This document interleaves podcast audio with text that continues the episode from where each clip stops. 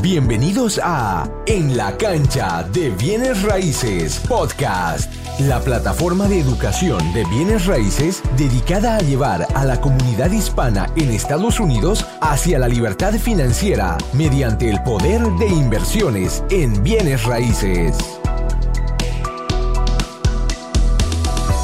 Hola, hola, ¿cómo están? Bienvenidos a En la cancha de bienes raíces podcast. Mi nombre es Osvaldo Galarza, soy el cofundador de enlacancha.us y el host del el podcast de enlacancha.us.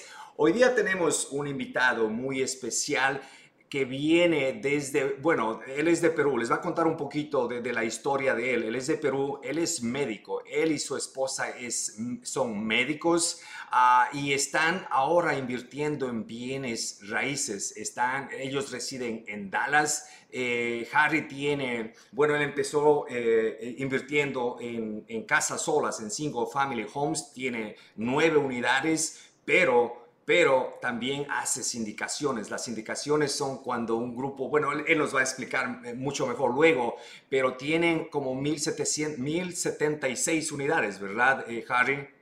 Es correcto, sí. Exacto, perfecto. No, pues, eh, Harry, Cuéntanos un poquito de ti, queremos saber todo de ti, quién eres, eh, cuándo viniste a este país, a qué te dedicas, aparte de lo que estás haciendo bienes raíces, eres, eres papá, eres, eres esposo y, son médicos. Entonces, ¿cómo, ¿cómo hayas tú el tiempo para hacer bienes raíces? Cuéntanos un poquito de, ti, por favor. Claro que sí, Osvaldo. Primeramente, muchas gracias nuevamente por invitarme a tu, a, tu show. Eh, muy agradecido, muy honrado de estar aquí con, con, contigo y con el grupo. Eh, no, sí, eh, como lo mencionas, eh, mi esposa y yo ambos somos de Perú. Ambos, este, en realidad nos, nos conocimos cuando estábamos en, la universidad, ¿no? Que es lo que se llama la, la escuela de medicina, ¿no? Y, nos conocimos por más o menos por, por siete años, más o menos siete, diez años, like, ah, antes de venir aquí a Estados Unidos, ¿no? Y después de terminar la carrera decidimos venir acá para buscar mejores oportunidades como todos nosotros, ¿verdad? Entonces, este, fue, fue un proceso eh, de, varios años, ¿no? Eh, sacrificado, eh, pero lo logramos, ¿no? Entonces, este, llegamos aquí a Estados Unidos hace más o menos como 15 años, ¿no? es, hace 15 años. Y, debido a cómo es la, el entrenamiento para médicos aquí en Estados Unidos, eh, cuando uno termina la carrera de medicina, hace eh, más entrenamiento todavía, eh, hace tres años de especialidad y muchas veces tres años más de subespecialidad. Entonces, eso es lo que hicimos aquí. Entonces, este, hemos estado, debido a eso, hemos estado en diferentes estados, hemos estado viajando cada tres, cada cuatro años. A diferentes estados, ¿no? Entonces, inicialmente mi esposa y yo llegamos a Pennsylvania, ¿no? Eh, estábamos en un lugar que se llama Lehigh Valley Area, que más o menos queda como a una hora de Filadelfia. ¿no? Estuvimos ahí por, por tres años, más o menos, tres o cuatro años. Luego estuvimos un año en Filadelfia, luego estuvimos tres años en Virginia, en, en, el área de Richmond, Virginia, en donde este, yo hice una subespecialidad. ¿No? Yo, yo, yo, soy, este, yo, yo soy médico de los pulmones y también de la terapia de, de, em, critical care o de cuidados intensivos, ¿no? Y luego de hacer tres años en, en Richmond, Virginia, ya terminó todas las especialidades después de muchísimos años y, este, viajamos eh, hasta aquí a Texas, ¿no? Y, eh, este, inicialmente eh, estuvimos dos años casi en la frontera, en, en, la zona de McAllen, Texas, en la zona de Hidalgo, McAllen, Texas. estuvimos ahí más o menos como dos años. Y luego de ahí, finalmente ya, ya, nos mudamos aquí en donde vivimos ahora, en Dallas, en Dallas, Texas. Y aquí ya estamos ya como cinco años y medio más o menos. Y desde que llegamos, bueno, nos, nos, nos gustó mucho el, el, la, la, ciudad. Eh, mi esposa tiene familia también acá de, de, de, de Perú y, y, teníamos varios amigos incluso de la universidad en Perú. Entonces eh, eh, era el lugar perfecto para quedarnos y este, hacer raíces aquí, ¿verdad? Entonces eh, llegamos aquí este, y, y, rápidamente, bueno, al par de meses decidimos comprar la casa en donde en este momento vivimos, ¿no? Y un par de meses más tarde empezamos a invertir en, en bienes y raíces. Excelente. Algo, algo no me quedó muy claro. Ustedes eran doctores ya en Perú y vinieron y se especializaron aquí, ¿verdad? Exacto, sí. Y luego se quedaron acá. lo que sucede es que cuando uno acaba la carrera de medicina, eh, uno es médico, pero todavía tiene que hacer una especialidad, eh, tanto en Perú como aquí. Entonces, habíamos terminado ya la carrera de medicina, llegamos aquí y teníamos que hacer una especialidad. Eso, mi, mi, mi esposa es médico familiar o, este, o como se llama el primary care. Y, y, yo hice inicialmente la medicina interna y después de eso hice tres años más de los pulmones y de terapia. Oh, wow. Mira, primeramente eh, a ti y a tu esposa, eh, muchas gracias, ¿entiendes? Porque ustedes fueron las personas que pusieron la cara al frente durante toda la pandemia, ¿entiendes? Mientras la mayoría de nosotros estábamos escondidos voluntaria o involuntariamente, ¿entiendes? Ustedes, los médicos, estaban allí. Muchísimas gracias por el servicio, primeramente, Harry. No, gracias. gracias. Ahora, llegas, llegas a, Dallas, se establecen allí, compran una, propiedad, eh, compran una propiedad para vivir a ustedes. ¿De dónde nace la idea de, de, invertamos en bienes raíces? Porque a mí me, me, me, hace pensar, digo, son dos doctores, eh, han estudiado muchísimo eh, para llegar a donde han llegado. Eh, asumo que los doctores tienen un buen salario y mucha gente se conformaría, diría, ¿sabes qué? O sea, estoy bien, de aquí me voy a relajar, solamente voy a trabajar y eso es todo. ¿De dónde nace la idea de empezar a invertir en bienes raíces? Exacto.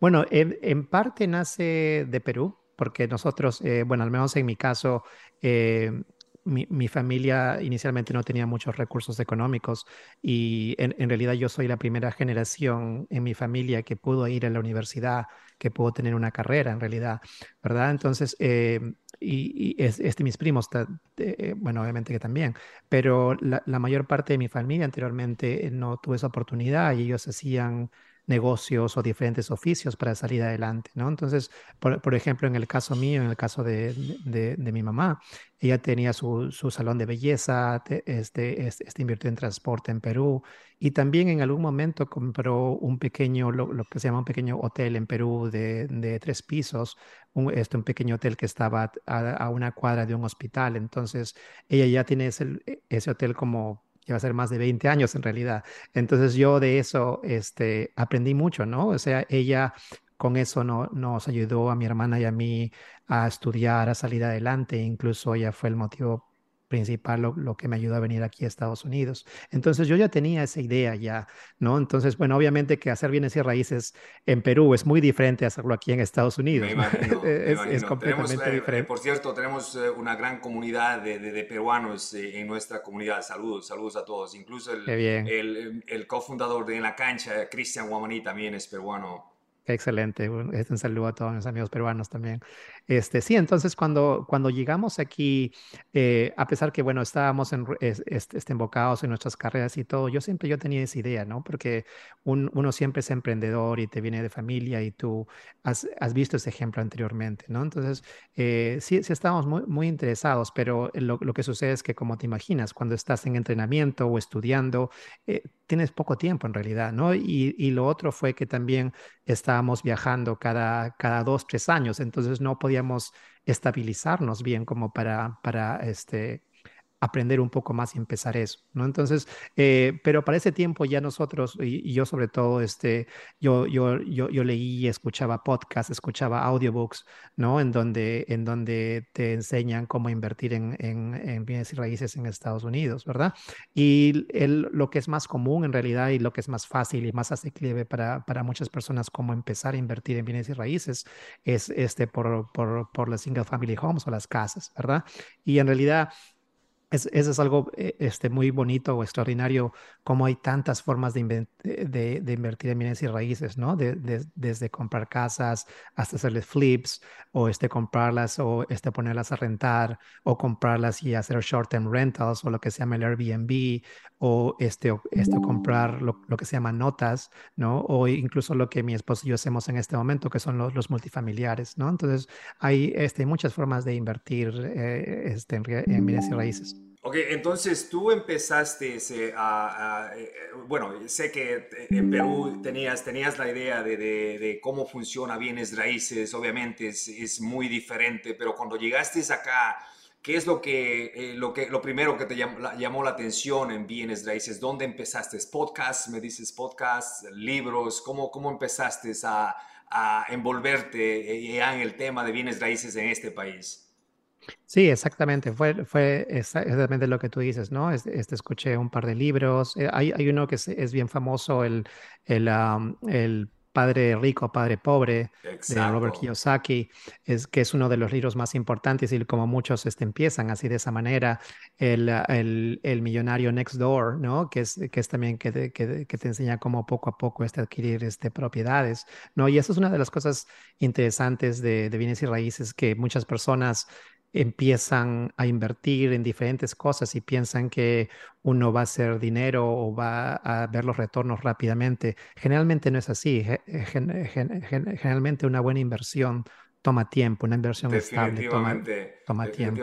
Harry, uh, estos libros, ¿tú los, los leíste aquí o ya los leíste en, en Perú? Aquí en Estados Unidos. Aquí, wow. Es, Eso quiero que la, gente escuche. Eh, Harry es, es, una persona muy educada. Para, para ser doctor tienes que estudiar muchísimo, muy educada. Y después de ya terminar su educación, ¿entiendes? sigue educándose. Y, y, y, eso me encanta de bienes raíces, que siempre, siempre tienes que mantener eh, educándote. Entonces, a ti te llamó de bienes raíces las inversiones. Me imagino que la libertad financiera es uno de los, de los tópicos que te llamó la atención eh, eh, a ti, al igual que a mí. Eso es lo que a mí me llamó la atención al principio. Dije, oh, wow, puedo hacerlo esto. ¿Qué significa para ti la libertad financiera, Harry? Claro, es exacto como lo dices. Y todos nosotros tenemos diferentes historias, ¿verdad? Pero eh, de una u otra forma una persona con, digamos, con no tanta educación que no gana mucho o una persona con la mayor educación que gana bastante, de una u otra forma, en, alguna, en algún momento igual somos empleados, igual trabajamos para un jefe, ¿no? Entonces, muchas veces dependemos de otra persona, de otra institución, de una compañía para, para pagar nuestros eh, gastos del día a día. Entonces, dependemos completamente de eso.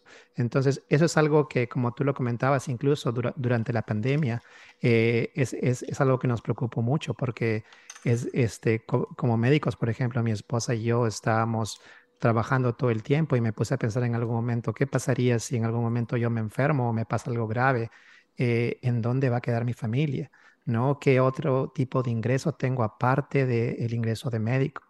¿No? Entonces, eso te, pone a pensar, ¿verdad? Y eso en realidad debería ponernos a pensar a todos que tenemos un trabajo, bueno, estar agradecidos a Dios que lo tenemos, pero, pero también comenzar a pensar qué pasaría si por algún momento que Dios no quiera, que no puedo trabajar o, me despiden del trabajo, ¿verdad? Entonces, en ese momento uno comienza a tomar más seriamente esas cosas, ¿verdad? Entonces, es lo, lo, lo que se llama cuando decide comenzar a invertir en uno mismo y comenzar a invertir en el futuro para uno y para la familia, ¿no? Entonces, este, esa tu pregunta, lo que me decías, la libertad financiera para, para nosotros es en el momento cuando las inversiones y, y, lo que ganamos pasivamente equivale o equipara a lo que gastamos en el día a día, ¿no? Y en ese momento ya no dependemos de, nuestro trabajo, ya no dependemos de, nuestro jefe, de nuestra empresa o de nuestro empleador, ¿no? Excelente, ¿no? Me, encanta esa reflexión, eh, Harry, porque como tú dices, eh, no importa en la posición que estés, cuánto dinero estás haciendo, si tú dependes de un jefe, de una compañía, algo te pasa a ti, alguien, algo le pasa a tu esposa, ¿qué, qué pasa? O sea, esa pregunta tendríamos que hacernos todos, ¿entiendes? Porque e, esa pregunta te, te, mueve, te mueve acá y te hace pensar y, te empieza, y tú, tú empiezas a buscar soluciones alternativas, porque si tú no piensas de esa manera, si tú estás cómodo con lo que estás haciendo, lo que estás recibiendo, el tiempo que estás dando a alguien más por, a cambio de dinero, ¿entiendes? Si no, si no reflexionas acerca de eso, vas a estar, y el tiempo pasa rápido, vas a estar 20, 30 años, ya no funcionamos de la misma manera, ya estamos viejitos, ya no podemos hacer lo mismo, y, y ¿qué ha pasado? O sea, no tenemos opción a este momento estamos, y, no, hay, no hay una edad para empezar en bienes raíces, a cualquier edad que ustedes o nosotros estemos podemos empezar a bienes raíces, pero lo importante es tomar acción. Me encanta, me encanta esa, esa reflexión que haces, especialmente viniendo de alguien eh, como tú, que, ¿y de dónde vino la reflexión? Vino de, de, una pandemia en la que les hizo pensar profundamente que estaban en, riesgo, de, de, estaban arriesgando sus propias vidas, ¿verdad? Exacto, exacto. no, y, Muchísimas gracias, Harry. ¿Cuál es, pasemos un poquito al, al, al negocio, eh, eh Harry, a, las inversiones. ¿Cuál es tu mercado principal? ¿En dónde estás invirtiendo al momento? Yo sé que inviertes en, en single families y en multifamilies. Coméntanos un poquito en dónde estás invirtiendo al momento. Sí, inicialmente, eh, como, estás comentando, en lo de las casas o single families, eh, invertimos básicamente en donde estamos viviendo, ¿no? Que es en Dallas Forward, que en general ha sido un mercado excelente en los últimos 5 a 10 años, ¿verdad? Y en el caso de los multifamiliares, eh, invertimos en otras partes también incluido en Dallas Forward, pero en otras partes mm, que, este, que no son en Texas, ¿no? So, por ejemplo, tenemos unas propiedades en Kansas City, en Waco, Texas, en Dallas Forward, tenemos en Jacksonville, tenemos en Atlanta, y lo importante de eso es que no necesita necesariamente que nosotros estar encima de eso todo el tiempo, porque hay un equipo profesional que se encarga de eso. Perfecto, Harry. Y yo sé que, como ya mencionamos, tú trabajas, o bueno, inviertes en single family homes, también inviertes en multifamilies. Hablemos un poquito, dividamos esto, hablemos un poquito de, las, de, los single family homes y luego conversamos un poquito más de los multifamiliares. Como te digo, hay la posibilidad que, necesitemos otro podcast, eh, eh, eh, Harry, porque yo sé que tienes muchísima información. Claro yo honrado de acompañarte. Hablemos un poquito de tu, bueno, ¿Cuándo empezaste a invertir tu primera propiedad? ¿Hace cuánto tiempo exactamente? Sí, fue justo casi cuando, cuando llegamos aquí a Dallas, ¿no? Como, te comentaba, llegamos aquí, eh, sabíamos que nos queríamos quedar acá. Muy rápidamente compramos la casa en donde vivimos en este momento y, un par de meses ya luego comenzamos a comprar este, casas de inversión. ¿De cuánto tiempo estamos hablando? ¿Hace cuánto tiempo atrás más o menos? Es más o menos como casi cinco años ya. Cinco años, wow, en cinco años. Entonces has comprado nueve, nueve propiedades y tienes como mil, creo que lo tengo por aquí anotado. Sí, un poquito más de mil. Mil setenta y seis puertas, mil setenta y seis unidades. Vamos a hablar de eso un poquito más. Ahora, hablemos un poquito, porque la primera experiencia, tú sabes, ya lees, aprendes, te motivas y ahora qué hago, dónde empiezo, cómo, em, cómo consigo mi primera propiedad. Hablemos un poquito de esa primera propiedad. ¿Cómo, ¿Cómo conseguiste? Una vez que ya te educaste, eh, tuviste una buena idea cómo empezar, eh, encontraste un realtor. Cuéntanos, ¿cómo encontraste el primer trato y cuánto, cuánto tiempo eh, demoraste desde que dijiste voy a invertir en bienes raíces hasta comprar esa primera propiedad? Sí, exacto. Eh, nosotros ya queríamos en realidad invertir incluso desde Virginia, pero como te había comentado, como estábamos viajando y mudándonos cada cierto tiempo, no lo podíamos hacer, porque incluso en Virginia compramos un townhouse eh, para vivir nosotros y luego cuando nos mudamos lo vendimos y vimos que había incrementado el valor muchísimo en realidad y dijimos, bueno, esto es excelente. Y cuando fuimos a, a McAllen, Texas, en algún momento consideramos quedarnos a vivir allí. Entonces, pensamos en construir una casa en McAllen. Entonces, primeramente agarramos y compramos un terreno, pero finalmente cuando decidimos el mudarnos a Dallas, tuvimos que vender ese terreno. Y ese también en, en materia de un año el, terreno incrementó el valor como 20% en ese momento. Eso dijimos, es excelente, definitivamente tenemos que estar en bienes y raíces. Entonces, cuando, cuando llegamos aquí en Dallas, en realidad ya, ya sabíamos lo que queríamos hacer y ya con toda esa educación que, que había tenido en los años anteriores, eh, que, que, en realidad me demoré un poco por, por, lo que estábamos este, mudándonos este, cada cierto tiempo, pero ya, ya teníamos la, la, la educación y la forma como invertir. Entonces, entonces llegamos aquí a Dallas y después de un par de meses de comprar la casa comenzamos a invertir en casas, ¿verdad? Entonces, eh, la, primera casa, eh, yo, yo siempre lo comento, en, en términos de números, en términos de forma como la compramos, en términos de, ¿cómo se llama? Return on Investment, ¿verdad? de repente no fue la mejor, de repente los números no fueron excelentes, pasa mucho, o nos pasa la mayoría. excelentes ni nada, sin embargo, consideramos que fue nuestra mejor inversión. Consideramos que fue nuestra mejor inversión porque fue la forma como empezamos a invertir en bienes y raíces, porque de otra manera no hubiéramos comprado la segunda o la tercera o la cuarta. Tienes que botarte al agua, tienes este que botarte al agua. Claro que sí. Claro que sí, ¿no? Entonces, eh, la, la, primera, ¿cómo la adquirimos? Bueno, ya, ya teníamos un conocido, una conocida que era este, un agente, ¿no? Entonces, este, eso es algo importante. Este, inicialmente, cuando estás empezando y, y, quieres entrar en un mercado, en un field que es nuevo para ti, tienes que ayudarte de otras personas, en realidad, que ya tienen cierto conocimiento, ¿no? Entonces, este, fuimos con, con, con un agente que nos ayudara, un agente que, que, es, que se enfocaba un poco más en inversores, ¿no? Entonces, esa persona sabía que nosotros en realidad estábamos como que viendo un poco más los números, no algo no algo tan romántico como, como, como, pensar en dónde voy a vivir, si me gusta o no. Mm. Estábamos un poco más enfocados en los números. ¿no? Entonces, eh, vimos y vimos, en ese momento, en, en el 2017, 18, el mercado ya estaba ya subiendo y había subido bastante. Y ya había bastante competencia en ese momento. Entonces, te, tenías que ser un poco imaginativo cómo, cómo comprar y cómo hacer que tu oferta sea más atractiva para la persona que estaba vendiendo, ¿no? Entonces, este, eh, eh, en ese momento y luego de haber trabajado muchos años eh, en, el 2017 18 fue cuando, cuando pusimos una oferta. En ese momento fue una oferta all cash, ¿no? en efectivo. hicimos, le dijimos para cerrar en 15 días. O sea, todas esas cosas ayudan mucho en los ojos de la persona que vende, porque la persona, porque la persona que vende lo más importante para ellos, aparte de cuánto le estás ofreciendo por la casa, es tener la certeza que vas a poder cerrar y vas a poder comprar esa casa. ¿no? Entonces, es, eso fue una de las cosas que hicimos.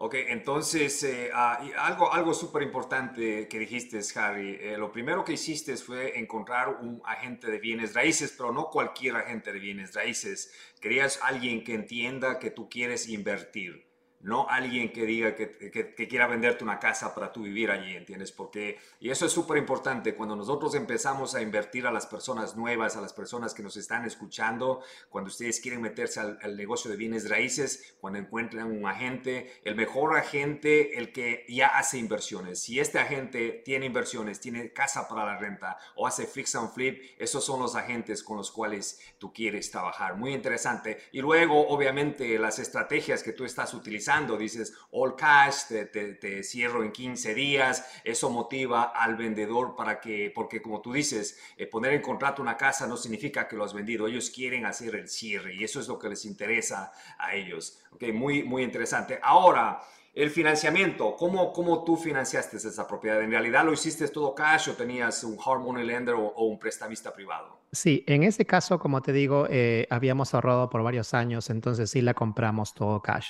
No fue, fue, una, lo que se llama un starter home, ¿no? Una casa pequeñita de 3, de, de 3-2, el típico de casa que todas las personas quieren este, comenzar a vivir, ¿no? Entonces, eh, te puedo yo comentar si deseas un poco de, los números, cómo, fueron en ese momento. Sí, sí, vamos a ir, a, los, vamos a, ir a los números en un ratito, sí. Eh, eh, perfecto. Entonces, tú ah, pagas Cash, ¿cuál era la, cuál era la estrategia de salida? ¿Cuál es, eh, qué, era el pensamiento? Por ejemplo, voy a comprar, voy a, utilizar mi dinero, luego voy a un banco, hago un refinanciamiento. Nosotros hablamos muchísimo aquí del método CAR. El método CAR es compras una propiedad, una propiedad con valor añadido, una propiedad que necesita trabajo. Le agregas valor, le arreglas las rentas, vas a un banco, le haces un refinanciamiento y repites el proceso las veces que tú quieras. ¿Cuál era tu plan cuando tú compraste tu primera propiedad? Exacto. Yo, yo también estaba pensando en eso. Lo que sucede fue que a los pocos meses comenzamos a comprar otras casas y no pudimos hacer el refinanciamiento hasta pasado un año y medio más o menos, pero al final sí lo hicimos. O sea, esa fue nuestra estrategia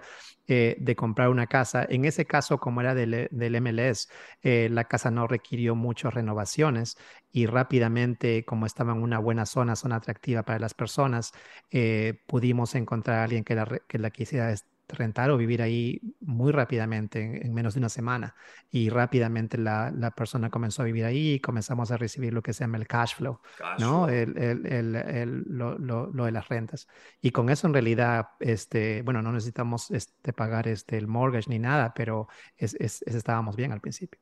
Ok, entonces, de, todas maneras, aplicaste el método CAR, te demoró un poquito más el refinanciamiento que lo normal, pero de todas maneras, recuperaste ese capital. Obviamente el cash flow bajó un poco porque conseguiste un préstamo, ahora tienes que pagar el préstamo más los gastos de operación, pero, pero aplicaste el método CAR porque igual, repites, también estás, luego repetiste y compraste más propiedades. Ahora, ¿Cómo escogiste tu mercado, por ejemplo, para, para rentar? ¿Cómo, cómo, ¿Cómo decidiste esta es un área buena? Yo te doy un ejemplo, por ejemplo, cuando yo empecé a rentar, lo que hacía era me iba a las tiendas latinas y, veía por ahí a una persona que hablaba español, me bajaba y le conversaba, hey, ¿dónde vive? ¿Cuánto paga de renta? ¿Tiene familia? Si yo tuviese una casa bonita aquí, me rentara, ¿entiendes? Esa era mi manera de, de, de estudiar el mercado. ¿Cómo tú decidiste, aquí es donde voy a, a comprar una propiedad, la voy a rentar y, y me va a resultar? ¿Cómo, cómo decidiste eso tú?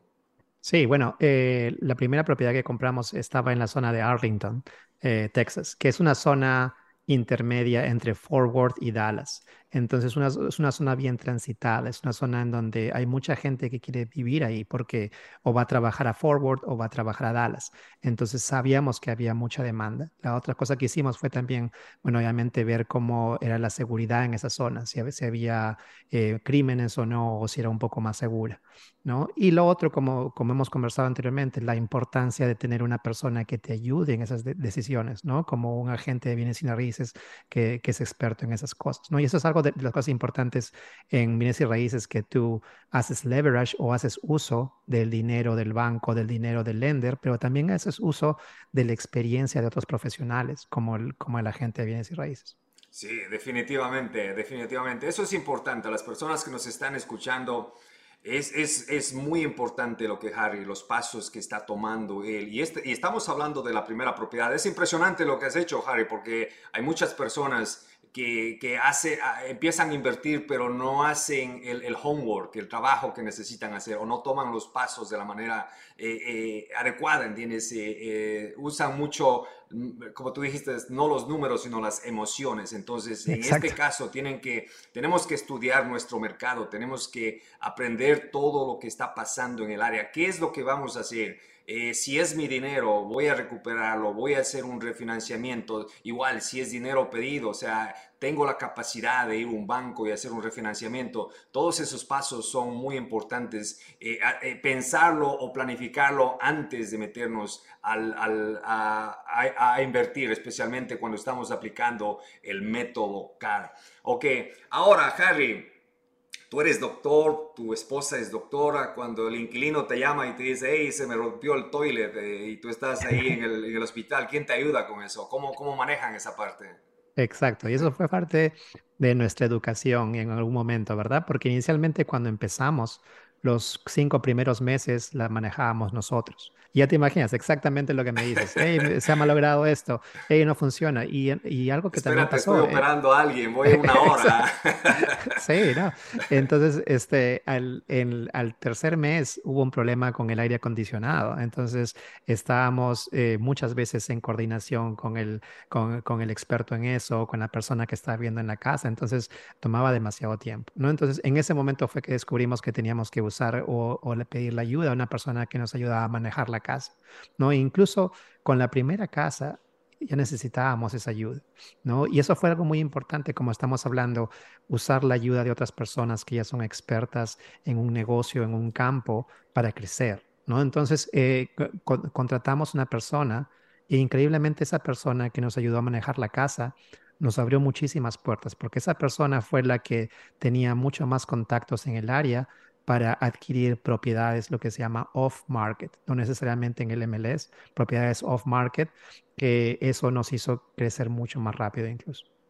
Wow, muy, muy importante. Este, este, este negocio es de equipo. Este negocio es de utilizar, eh, o cómo se dice, apalancarse, ya sea de conocimiento, ya sea del dinero, pero apalancarse. Y, por eso es súper importante, Harry, tener o ser parte de una comunidad, porque cuando tú conoces más personas que están haciendo el negocio, alguien tiene la respuesta, alguien me va a recomendar a alguien, a un contratista, a, alguien que haga mantenimiento, y, así estableces relaciones, como tú dices, este es el ejemplo perfecto. Tú no, a lo mejor no pensabas en establecer relaciones con alguien que te va a traer más deals o te va a dar acceso a más deals, pero terminó siendo así porque estamos abiertos a, formar más relaciones. Eh, eh, y este negocio es así, este negocio es de equipo. Exacto, no, no, y muchas veces uno no quiere ayudarse a otras personas o no quiere pedir ayuda porque uno es proud y uno cree, no, si, si yo pido ayuda voy a, voy a mostrar un poco de debilidad, pero en realidad no, tú cuando pides ayuda vas a librarte un montón de tiempo en tu vida y vas a ayudar a otras personas también. Definitivamente. Y, al, final del día estamos haciendo este negocio para, y estamos hablando de la libertad financiera. Si nosotros no pedimos ayuda y, compramos 10, 20 casas y nos estamos ahogando eh, en trabajo, estamos estresados, ¿entiendes? Entonces, ¿de qué libertades financieras estamos hablando? Entonces, es súper importante apalancarse de, de otras personas y sistemas tener buenos sistemas. Vamos a hablar luego un poquito más de los sistemas. Hablemos de los números, eh, Harry, de, tu primera casa. Hablemos en cuánto la compraste y en cuánto la renovaste primeramente. Sí, bueno, como te comentaba, eh, la, como la compramos del MLS, no necesitaba en realidad muchas reparaciones, ¿no? Eso fuera algo este, muy pequeño. Eh, la compramos alrededor de 175 mil dólares, ¿no? Y, es, y el motivo por el cual la compramos también fue porque hicimos eh, una evaluación de qué tipo de casa queríamos comprar, ¿verdad? Eh, no queríamos comprar una casa demasiado cara, no queríamos comprar una casa demasiado barata, ¿no? Una casa demasiado cara porque en general pensamos que muy poca parte de la población puede afordar el pagar la renta para una casa tan cara, ¿verdad? Eh, va a haber gente que lo puede hacer, pero es mucho menos. Entonces va a haber más riesgo de que no puedas encontrar un buen inquilino.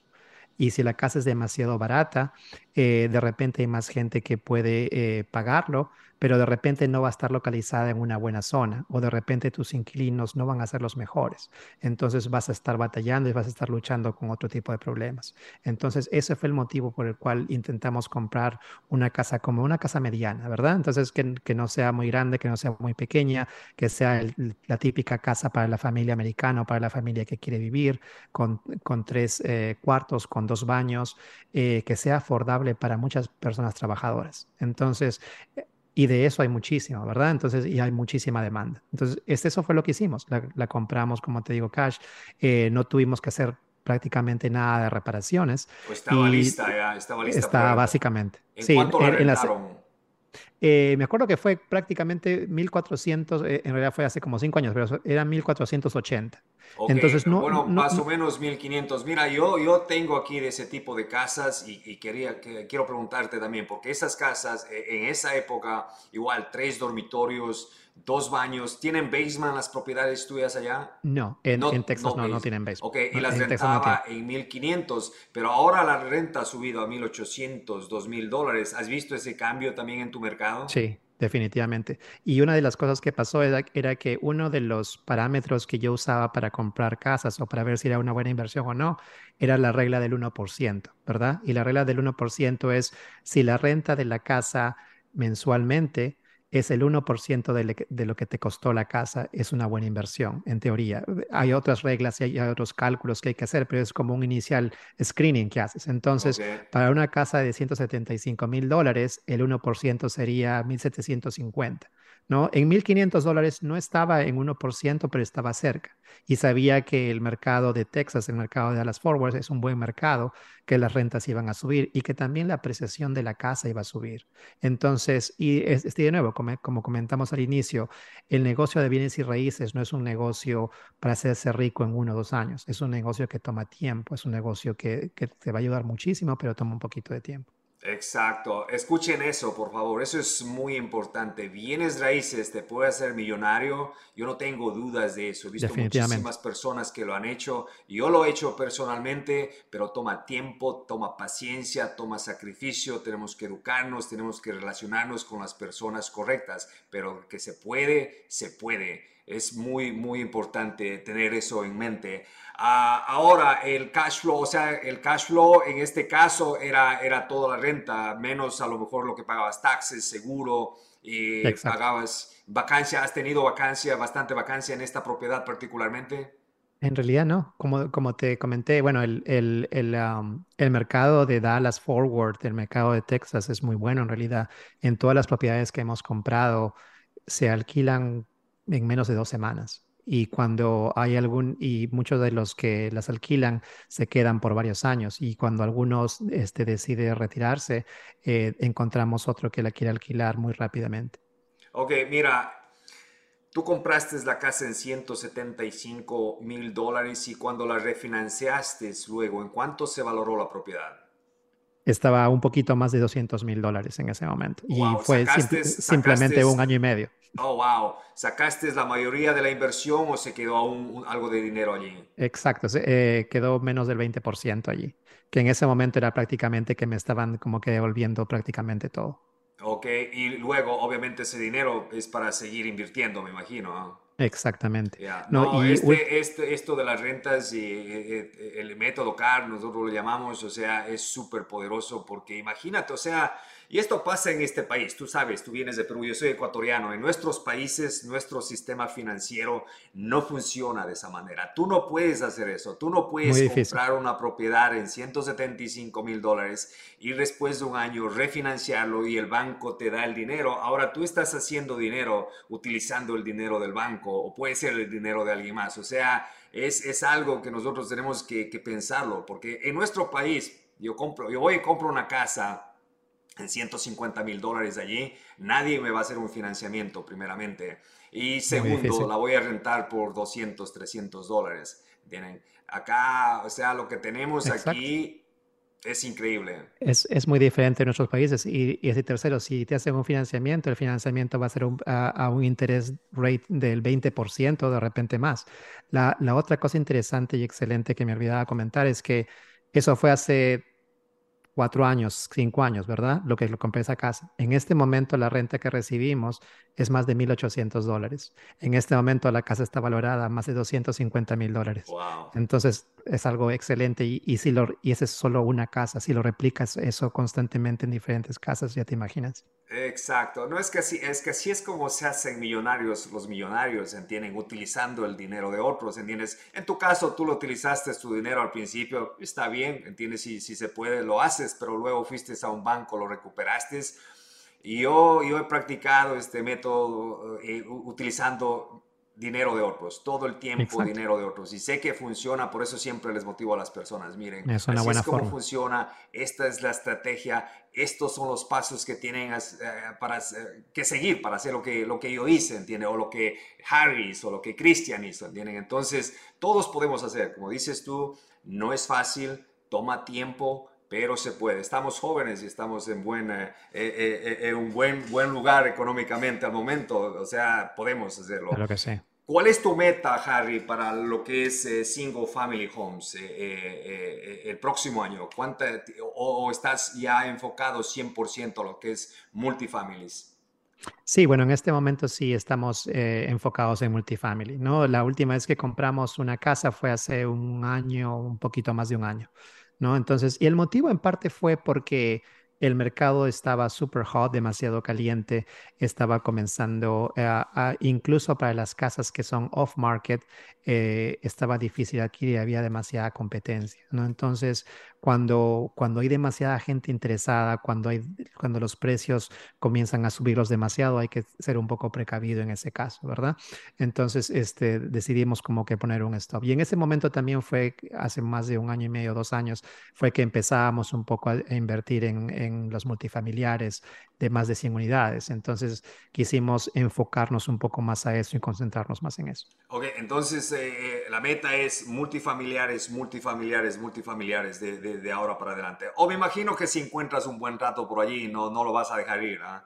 Claro que sí. No, este, como, tú dices, este, hay muchísimas formas como invertir en bienes y raíces.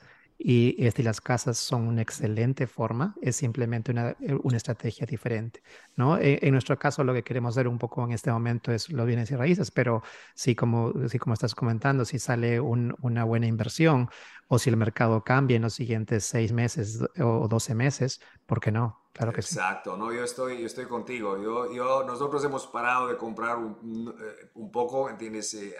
Tú sabes, cuando el mercado estaba bueno, las oportunidades estaban ahí, no dejábamos pasar una.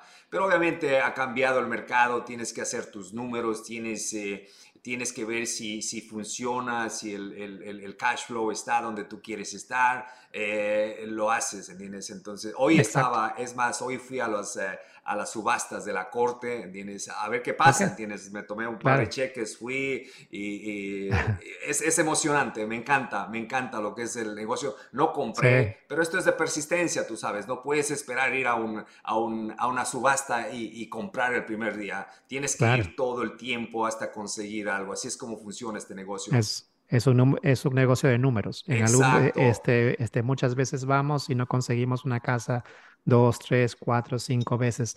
A la vez nueve o diez la vamos a conseguir y de ahí empezamos. Y así es como funciona, así es como funciona. Así es que no se decepcionen, porque yo conozco mucha gente que dice, oh, ya puse ofertas, oh, ya trabajé mucho, pero, pero ¿cuánto, qué has hecho? ¿Entiendes? O sea, así es, y así es para todos. A lo mejor, a lo mejor a, ti te ven y dices, oh, tienes mil y cuántas unidades, ¿entiendes? Pero no es que ha pasado de la noche a la mañana o fue fácil tiene, toma su tiempo, su eh, eh, trabajo, tú tienes, tú tienes un trabajo bastante sacrificado y aparte de eso te has dado el tiempo de, de, de, de educarte primeramente porque tienes mucha educación en lo que es bienes raíces, me encanta cómo, cómo, cómo eh, utilizas esas estrategias de negociación, de, formar tu equipo, cómo apalancas, ya sea ayuda, dinero, ¿entiendes? Entonces es, es muy importante. Bueno, hablemos, hablemos, Harry, de lo que más te gusta en este momento, lo que es las inversiones en multifamiliares. ¿Cuándo empezaron comprando multifamiliares? Sí, también como te comentaba, eh, fue más o menos hace como dos años que empezamos con esto. Eh, en ese momento ya teníamos nueve unidades. Eh, mi esposa y yo trabajábamos a tiempo completo y nuestros hijos estaban creciendo y hacían, de, ya, te imaginas, hacían deporte y todo, tienen amigos, tienen partidos los fines de semana, tienen fiestitas y todo entonces se estaba haciendo mucho más difícil manejar las casas, porque incluso cuando tú tienes una persona que te ayude, el, el property manager, muchas de, las decisiones son tuyas también. Muchas de las veces tienes que estar en el teléfono con tu property manager. Al final del año tienes que estar batallando con los impuestos, tienes que hacer este con, eh, con el seguro, que está bien. Si, si tienes un poco el tiempo y puedes ser un poco más flexible, está excelente, es una muy buena forma de invertir. Pero en este caso ya mi esposa y yo estábamos diciendo, de repente hay que buscar otra forma de invertir en donde podamos, como estábamos comentando, usar o ayudarnos a otros profesionales que también invierten. Entonces, como que descubrimos esto, que muchas personas comunes y corrientes, como tú, como yo, podemos invertir en unidades multifamiliares, de más de 100 unidades incluso. Y muchas veces cuando uno escucha eso, dice, oh, esas cosas, esas, casas o las propiedades de más de 100 unidades están millones de millones de dólares. Es imposible. El único que, que, compra eso es una empresa gigante o una transnacional. Pero no es así. E, este lo descubrimos y es, este de nuevo a través de educación y de libros que, este, que muchas personas las estaban adquiriendo. ¿Y cómo la adquirían? La adquirían a través de un proceso que se llama las indicaciones. Wow, ok, las indicaciones, las indicaciones. Eh, ¿Cuántos años tienen tus hijos, eh, Harry? Uno tiene siete y otro tiene once en este momento. Ok, a de 11 años, eh, lo tomas y le dices, te voy a explicar ¿Qué es una sindicación? Para que todos nosotros entendamos. ¿Cómo lo explicas? ¿Qué es una sindicación? Para nosotros tener una idea de lo Exacto, ¿no? Y yo he explicado esto a, mayores, a menores, incluso a médicos, y no tienen absolutamente idea qué significa y no han escuchado, incluso a gente que ya ha estado en bienes y raíces por un tiempo y, y no conoce necesariamente esto. Entonces, es invertir en grupo. Entonces, un grupo de personas que tienen el mismo interés, que quieren comprar un edificio grande y muy caro, se juntan ¿no? Este, para comprar este edificio. ¿Y, y, cómo lo, ¿Y cómo lo compran? Hay un grupo de personas que son activas, inversores activos, siete, ocho personas a veces, y un grupo de inversores que son pasivos, que pueden ser 50, 100 personas incluso, ¿verdad? Son bastantes, y, y se juntan con este motivo. Las, las, personas que son activas son las que hacen el análisis del edificio, las que van a ver el edificio, las que eh, piden el, el, préstamo del banco o del, o del lender, ¿verdad? Y, este, y son las que manejan este edificio. Entonces, como, como se dice, ¿no? El, el, eh, se hacen el poder cuando todos se juntan. Entonces, porque, porque te imaginas, estas propiedades tan grandes pueden llegar a costar 10 millones de dólares, 15, 20 millones de dólares incluso. Entonces, definitivamente necesitas el poder de un grupo para comprar eso. Pero ahí está el conocimiento y lo que sabes, ¿no? Porque como tú dices, muchas personas dirían, oh, wow, 1076 unidades, tiene que costar millones de millones de dólares. O, igual una, una, casa pequeña, un single family home, 150 mil, 200 mil, tiene 100, 200 de estas propiedades. Estamos hablando de millones de dólares. ¿De dónde os imaginan? Este tipo a lo mejor es millonario, ¿entiendes? Pero son estrategias. Eso es lo que necesitamos que entiendan. Son estrategias que nosotros podemos, podemos eh, aprenderlas y aplicarlas. Eh, ah, ok, ahora ese es el sindicato, la sindicación, ¿ok? Me, hablas de sindicaciones que son, no, un grupo de personas, unas son activas, otras son pasivas, ¿verdad? ¿Tú eres de la parte de los activos o los que invierten? invierten, los pasivos son los que más ponen dinero, ¿verdad? Ponen dinero, pero no se involucran en lo que es la búsqueda de la propiedad ni la compra, solamente ponen dinero. Exacto, ponen el dinero y no, no tienen que hacer nada del trabajo, no tienen nada de responsabilidad ni activa ni legal tampoco, ¿no? Entonces, y los activos son los que básicamente hacen la mayor parte. En nuestro caso de mi esposa y, mío, eh, somos ambos. Eh, somos inversores activos porque nos gusta el real estate y somos muy apasionados y nos gusta ir a ver las propiedades y ir a ver cómo están las renovaciones y todo eso, pero también invertimos pasivamente porque en parte queremos eh, hacer que nuestro, que nuestro dinero trabaje por nosotros, ¿verdad? Entonces, la, la invertimos este, como, como van nuestros inversores también. ¿Cómo, ¿Cómo, decido? Yo digo, Harry, tengo 50 mil dólares en el banco que no me está generando absolutamente nada. ¿Cómo yo invierto con alguien o cómo hago mi diligencia para saber que alguien está manejando una sindicación a la cual yo pueda confiar? ¿Cómo hago esa parte para yo eh, estar seguro de que mi dinero regrese y, y que regrese con más dinero? Claro, bueno, en realidad, como cualquier inversión, incluso cuando tú compras una casa, no necesariamente es algo asegurado, ¿verdad? Entonces, oh, definitivamente. tenemos que buscar a un equipo que ya esté definido, que un equipo que esté trabajando. lo que yo busco generalmente es un equipo que trabaje en real estate a tiempo completo un, este, un equipo que tenga experiencia, que esté por por lo menos cuatro o cinco años en el mercado de, los edificios, ¿verdad? Y que, y que enfoquen bastante en lo que se llama el asset management o manejar al, al property management o la persona que maneja los, los departamentos, ¿no? Eso es muy importante. Y bueno, otra cosa es, bueno, agarrar este es el teléfono, llamar a la persona que está manejando la sindicación y hacerle preguntas, ¿no? Es, es, es, hacerle que, que, te explique cómo es el negocio, cómo van a ser los retornos, en qué se basan sus proyecciones, ¿verdad? Porque muchas veces lo que te presentan en un papel o una presentación son números muy, muy, muy bonitos, ¿no? Pero hay que preguntar obviamente de dónde viene eso, ¿no? Y otra cosa que también es qué stress test le has hecho esos números para asegurarte que es una inversión como conservadora. Ok, entonces haces tu diligencia, haces tus llamadas, pero asumiendo que es una persona que no sabe o no tiene el tiempo de hacer lo que tú haces, o sea, hay, hay personas que simplemente invierten eh, eh, en este negocio sin tener mucho conocimiento, o crees que necesariamente tienen que tener un cierto nivel de, de, de educación en lo que está pasando en el, en el negocio para poder invertir? Sí, yo les diría a, muchas personas y a las personas que han hablado conmigo, en realidad yo soy honesto en ese sentido, eh, este, les digo que se eduquen un poquito más, ¿no? Que entiendan un poquito más acerca de cómo funciona el negocio, porque también es mi responsabilidad como la persona que los está llevando eh, de manejar bien su dinero un dinero que han trabajado muchísimo por obtenerlo. Entonces, mi responsabilidad es que mi inversor sepa en qué está invirtiendo, sepa de dónde vienen esos números, sepa, por ejemplo, cuánto tiempo va a ser la inversión, cuáles son las proyecciones y también cuáles son los riesgos, ¿no? Entonces, eso es importante para nosotros. Exacto. Ahora, eh, algo, algo muy curioso que vi de ti y muy interesante, Harry, es que tú eres médico y estás obviamente rodeado de médicos y de personas que están, eh, eh, y usualmente a lo mejor tienen un buen salario y, tú ves eso eh, como, bueno, es, es, es, una oportunidad para ellos que te conozcan a ti, pero tú también puedes ver como una oportunidad para conseguir inversionistas.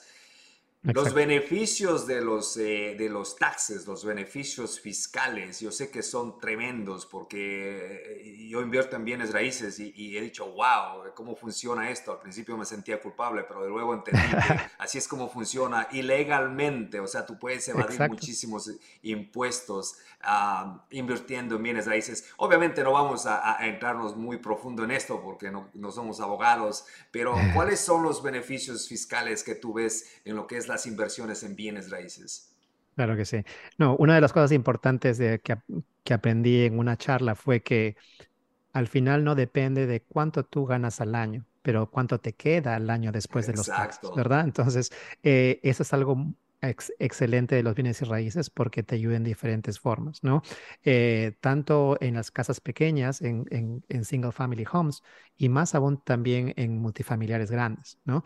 En, eh, hay esto que se llama, que es bien conocido para todos, la depreciación, que es en realidad que es como una pérdida en papel, ¿no? Pero que en realidad que no se da, que según el Estado, una casa se deprecia sobre 27 años. Entonces, cada año se, se, deprecia lo, lo, que vale la casa entre 27, que muchas veces es más de lo que tú recibes en cash flow.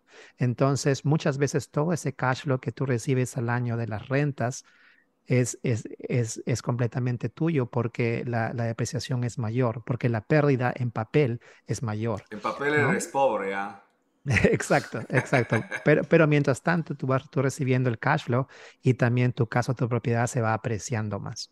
Exacto. Entonces es algo y, y, me imagino que muchas de las, de las personas profesionales de, de, de, lo que es eh, la salud, la medicina, eh, no entienden mucho de, esto, pero cuando tú lo presentas, mira, tú eres, eh, te estás haciendo unos 100, 150 mil dólares al año, pero si inviertes en bienes raíces, hay la posibilidad de que no pagues 30, 35% eh, de taxes. Entonces, eh, esto es para ellos un, algo, algo nuevo. ¿Cómo, ¿Cómo, lo has visto tú? Porque yo sé que tú tienes como un grupo donde que educas a, a, estos profesionales para que inviertan en bienes raíces, ¿verdad? Claro, sí, lo, lo que sucede es que muchas veces eh, los médicos cuando tienen inversiones, esas inversiones son eh, los taxes de las inversiones son básicamente al nivel de lo que ellos están ganando en su profesión, que es bien alto, que es alrededor de 35 40%, ¿no? Lo que sucede con, con bienes y raíces es que, que, que, que de nuevo, debido a la depreciación, todo lo que ganan en el cash flow es igual eh, libre de impuestos en ese momento y no tienen que pagarlo. Entonces, eh, que es muy diferente, por ejemplo, cuando ellos compran stocks, ¿verdad? Si uno compra stocks y los vende o los dividendos de los stocks te, los dan, tienes que pagar taxes definitivamente, ¿no? En el caso de lo que reciben de los bienes y raíces, no. Eh, hay otras formas como también una persona que es profesional, que gana bastante, o, o médicos, hay diferentes personas que ganan mucho, pueden eh, dejar o disminuir sus taxes eh, de lo que ellos trabajan ganando, ganan trabajando. Es un poquito más complicado que se llama el Real Estate Professional, el profesional de Real Estate, que son otras reglas que hace el IRS, pero que también se puede aplicar para un médico y a veces o, un profesional que gana bastante. Lo, lo que sucede es que cuando un profesional gana bastante, trabaja tiempo completo, no puede. Entonces puede utilizar a su esposa o a su pareja eh, y juntos lo pueden hacer. Y eso puede ayudar muchísimo a, lo que gana como profesional. ¿Y eso, ¿Y eso de dónde salió? Eh, yo sé que tú entraste al negocio de bienes raíces, pero ¿de dónde? Dije, ¿Qué, ¿Qué, es lo que pasó? Dijiste, no, pues aquí voy a, voy a involucrar a todo el hospital en bienes raíces. sí, bueno, eh, eh, es, inicialmente ha sido muy natural, ¿verdad? Porque eh, muchos de mis amigos o colegas ya conocían que yo invertía en bienes y raíces, en casas, y, vieron cómo estábamos creciendo. Entonces, cuando decidimos invertir en multifamiliares y, y, les comunicamos eso, muchos de ellos estuvieron interesados, ¿no? Entonces fue, fue algo más natural. Ahora que también nosotros tenemos un canal de YouTube que hacemos un poco de educación a las personas y no necesariamente, bueno, como siempre decimos, no necesariamente tienen que invertir con nosotros. Hay muchas opciones eh, acá afuera, pero lo, algo que es importante para nosotros, esas cosas que te, que te comenté al inicio. Uno, de, de tener otras entradas económicas, no solo de tu trabajo. Y dos, de no depender necesariamente todo del stock market o de tu fondo de retiro, de tener otro tipo de inversiones diferente a eso. Wow Súper, súper, me encanta, me encanta. Como tú dices, o sea, empezaste en el mundo de bienes raíces, pero luego vistes eh, esa necesidad de, de, de, las, de, las, personas, de tu comunidad, eh, en donde tú puedes ayudarlos a que inviertan y, y, y, lo hiciste. Pasó, pero tomaste esa acción y lo hiciste. Y me imagino que muchos de ellos están ahora siendo parte de tus eh, sindicaciones. Exacto, exacto. sí, hemos sido, estamos muy agradecidos y muy bendecidos por, por el apoyo de muchos amigos e inversores nuestros.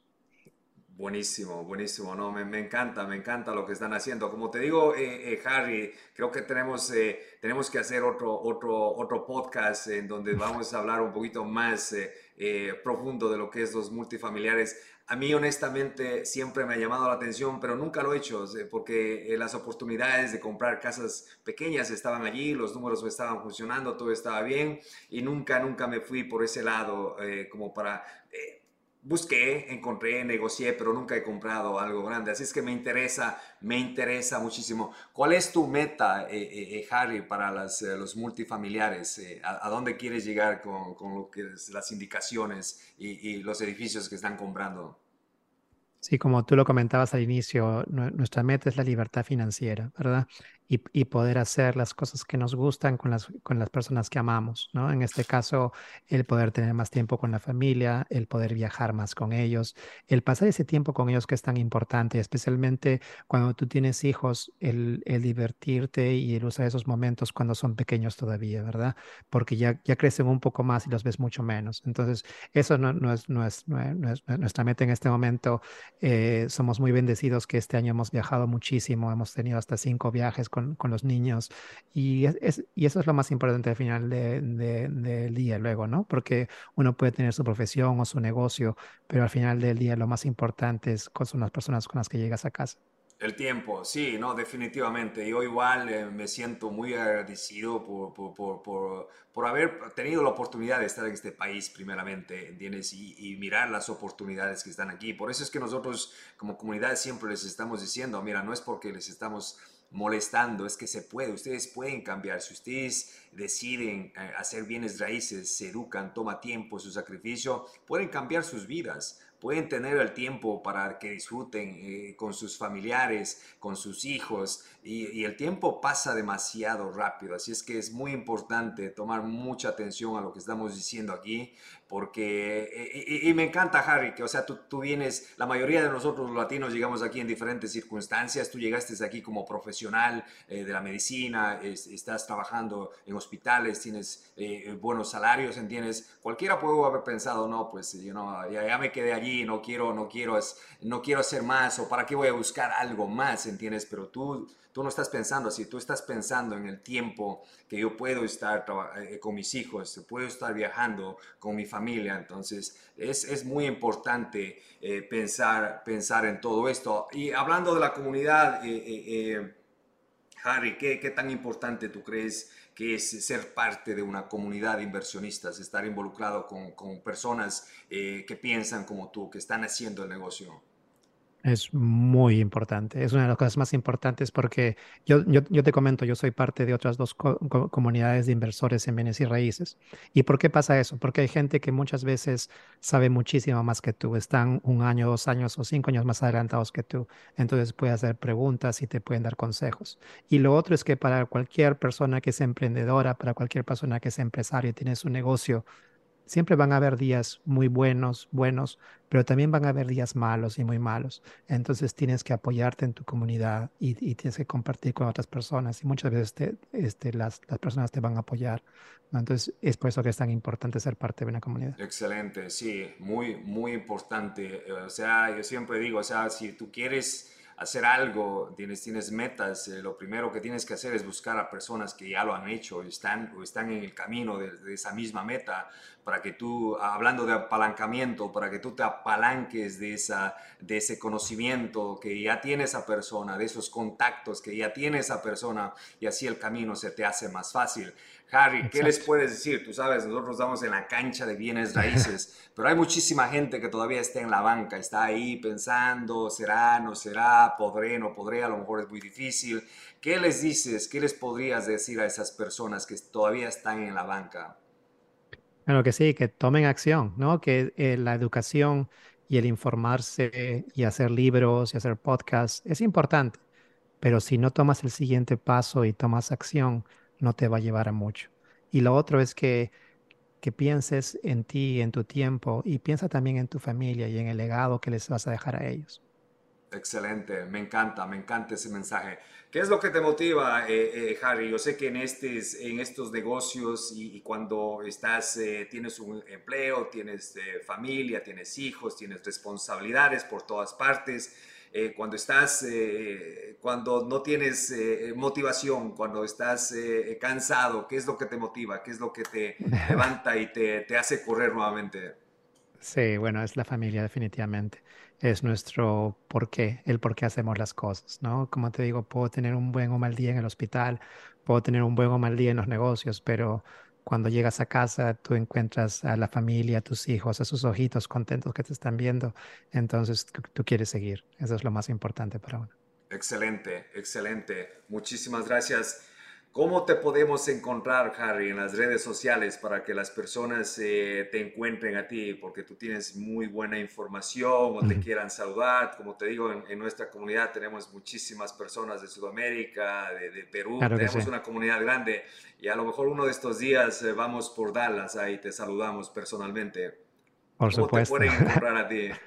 Claro que sí, no, sí, eh, tenemos una página web que se llama Nima Equity, es N como Nancy y M A Equity, eh, yo, luego te voy a pasar el link, y, también tenemos este, un canal de YouTube que es de, de, educación para eso, que también lo vas a tener, y somos como que activos en las redes sociales, en, en, YouTube, en LinkedIn, en Instagram, en Facebook, ¿no? Y, no, como, como te comentaba, nosotros hemos estamos muy agradecidos por lo que nos ha pasado desde que llegamos aquí a Estados Unidos.